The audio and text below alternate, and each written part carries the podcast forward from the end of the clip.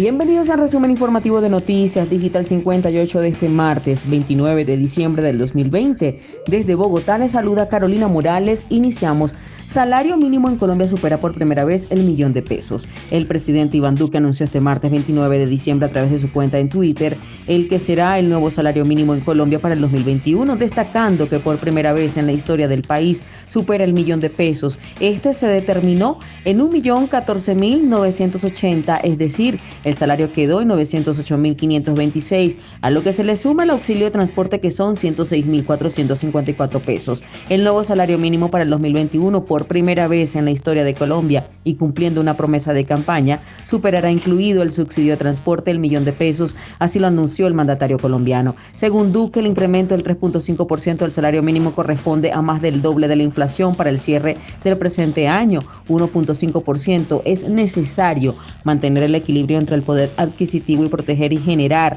nuevos empleos, así lo añadió. Por su parte, el ministro de Hacienda, Alberto Carrasquilla, había asegurado en diálogo con un medio de comunicación que lo más acertado para la situación actual del país es arrancar la discusión desde lo que dijo el empresario colombiano, empecemos a discutir sobre la base de la inflación, es decir, que los que tienen la fortuna de tener un salario mínimo en el sector formal no se les deteriore esos términos de la inflación, así lo agregó. Y continuando con más información, vacuna de Pfizer podría quedar autorizada este año, así lo dijo el INVIMA.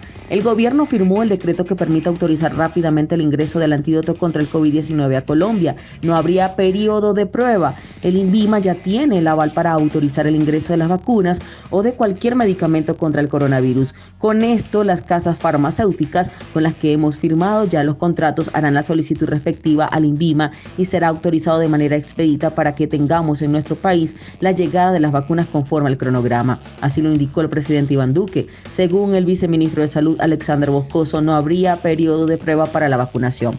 Nosotros preferimos entrar vacunaciones masivas de grandes cantidades que adopten y cumplen un protocolo organizado determinando y que apliquen a una gran parte de la población, así lo manifestó Moscoso. El ministro de Salud, Fernando Ruiz, ratificó esta decisión. Aquí el mensaje importante es vacunación masiva para eso estamos durante el mes de enero en todo el proceso de alistamiento para poder tener la seguridad de poder tener todo absolutamente definido y preparado para poder vacunar los 34 millones de colombianos. Desde el INVIMA aseguran que la vacuna de Pfizer podría quedar autorizada este año. Entre tanto, el ministerio trabaja en el levantamiento de las bases de datos de quienes se vacunarán con prioridad.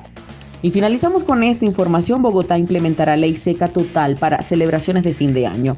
La administración distrital dispuso nuevas restricciones en la ciudad debido a los buenos resultados del 24 de diciembre. La alcaldía de Bogotá anunció nuevas medidas restrictivas para la celebración del Año Nuevo en la capital. Esto debido a que los resultados de las prohibiciones del 24 y 25 de diciembre fueron positivos. A partir de este 31 de diciembre a las 0 horas y hasta el 1 de enero a las 11 y 59 minutos de la tarde se restringirá totalmente la venta total de bebidas alcohólicas en cualquier establecimiento de comercio. Tampoco se podrán hacer domicilios de bebidas embriagantes. Con esta medida se busca mantener el buen comportamiento de varios indicadores que mejoraron sustancialmente en Nochebuena, entre los que se destacan la reducción de delitos sexuales y la violencia intrafamiliar con una baja del 80% y el hurto a comercio con una reducción del 72%. Argumentó la alcaldía adicionalmente que el 24 y el 25 de diciembre los homicidios se redujeron en un 25% y las lesiones personales en un 72% respecto a las mismas fechas del año anterior.